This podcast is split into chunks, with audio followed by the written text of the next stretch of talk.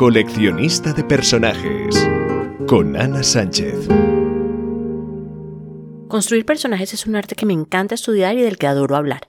Leer es un momento solitario, pero una vez terminas el libro, uno de los mayores placeres que existe es conversar sobre ese mundo que acabas de abandonar. En mi podcast puedes encontrar reseñas sobre personajes que me han fascinado a lo largo de mi vida e información teórica del proceso de construcción.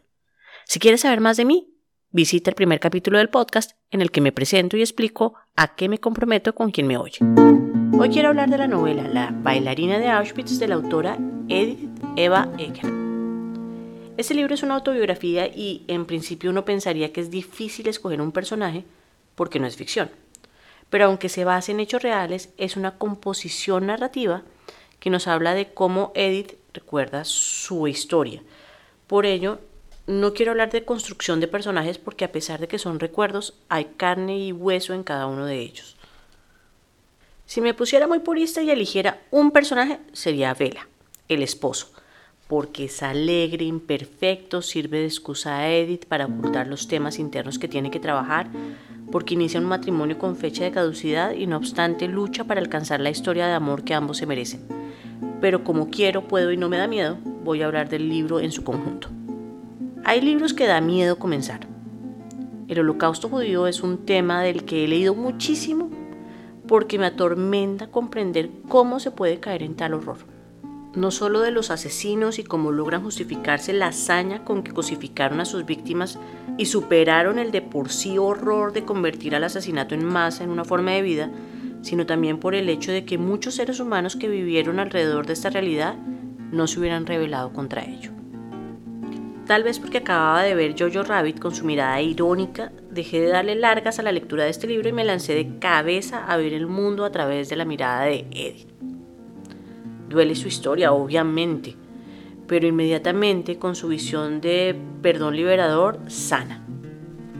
A los 16 años, Edith vivía con sus padres y dos hermanas en Kosice, un pueblo bipolar que unos días era de Hungría y otros de Checoslovaquia.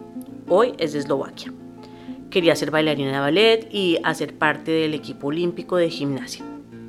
Tenía un novio, Eric, que le tomó la única foto de ella de aquella época que sobrevivió a la guerra. Su único pecado, ser judía, en medio del poderío nazi.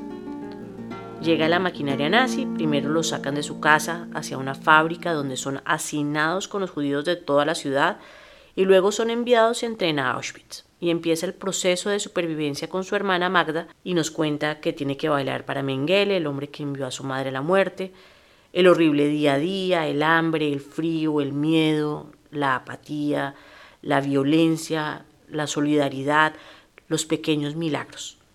Nos muestra la liberación con su complejidad. No fue solo abrir la puerta y el mundo se solucionó. A veces dentro de los mismos héroes hay espacio para que aparezcan villanos y hasta espacio para que esto se reivindique. Más adelante nos recrea su nueva vida en Cósice con sus hermanas Magda y Clara. Clara se salvó de los campos de concentración por su apariencia no judía y después de la guerra se volvió en su madre. Vemos aparecer a Vela, su decisión de casarse con él, la huida de la ocupación soviética, la vida en Estados Unidos, su real matrimonio con Vela, y es un continuo movimiento de eventos, porque como ella lo dice, los supervivientes no tienen tiempo de preguntar ¿por qué a mí? La única pregunta es ¿y ahora qué? Es una autobiografía mezclada con ensayo. Durante toda la novela nos comparte no solo su experiencia, sino su análisis como terapeuta del por qué y el para qué. Es muy claro al contarnos el proceso de decisión de si va o no a Alemania y posteriormente a Auschwitz 40 años después de haber huido. Entrelaza en su proceso mental entre el voy y no voy, los casos de varios pacientes que influyeron en su toma de decisión y de enfrentar el trauma, que la lleva a concluir que el sufrimiento es universal, el victimismo es opcional. Es un libro honesto, es reflexivo, es filosofía. Es un libro que me hizo llorar, no con trucos narrativos o por la dureza de la historia que pues te la esperas, sino más allá de eso por la valentía de hacer frente a esos fantasmas que todos hemos venido conexionando en mayor o menor escala en nuestro pasado y que muchas veces creemos que la mejor alternativa es esconder en vez de enfrentar. Al ser narrado en primera persona, es un libro íntimo que se siente como si tu abuela te estuviera contando su historia y te estuviera alimentando con su sabiduría. Es un libro que recomiendo más allá de la experiencia del holocausto. De hecho, cuando vuelven a Cosi se va por una tercera parte del libro. Es más una oda a la supervivencia. En este momento tengo un miedo grande, porque una persona a la que quiero con el alma está enferma y me da angustia pensar en que ella sufra. Me da miedo no saber qué hacer, me da miedo pensar en un mundo sin ella. Este libro no me ha quitado el miedo, ni la tristeza de ver a quien quiero en un mal momento, pero me ha llenado de una esperanza que me permite ser más grande que mi miedo. La madre de Ed decía que si no puedes entrar por una puerta, entra por una ventana.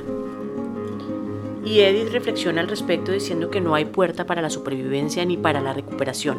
Todos son ventanas, vestillos que no puedes alcanzar fácilmente, cristales demasiado pequeños, espacios por los que no pasa un cuerpo. Pero hay que encontrar la manera.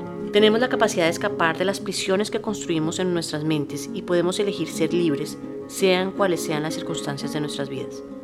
Edith Egger alimentó mi alma con su sabiduría me hizo reflexionar sobre el tesoro que es la libertad de elección y me recordó una frase que leí en Twitter de Luis Madeira que dice que, la, que adora la ambivalencia poética de una cicatriz. Tiene dos mensajes, aquí dolió y aquí sanó. Nos vemos la próxima semana. Si quieres entablar una conversación, deja tus comentarios o visita la página web anasanchezortega.com. Thank you.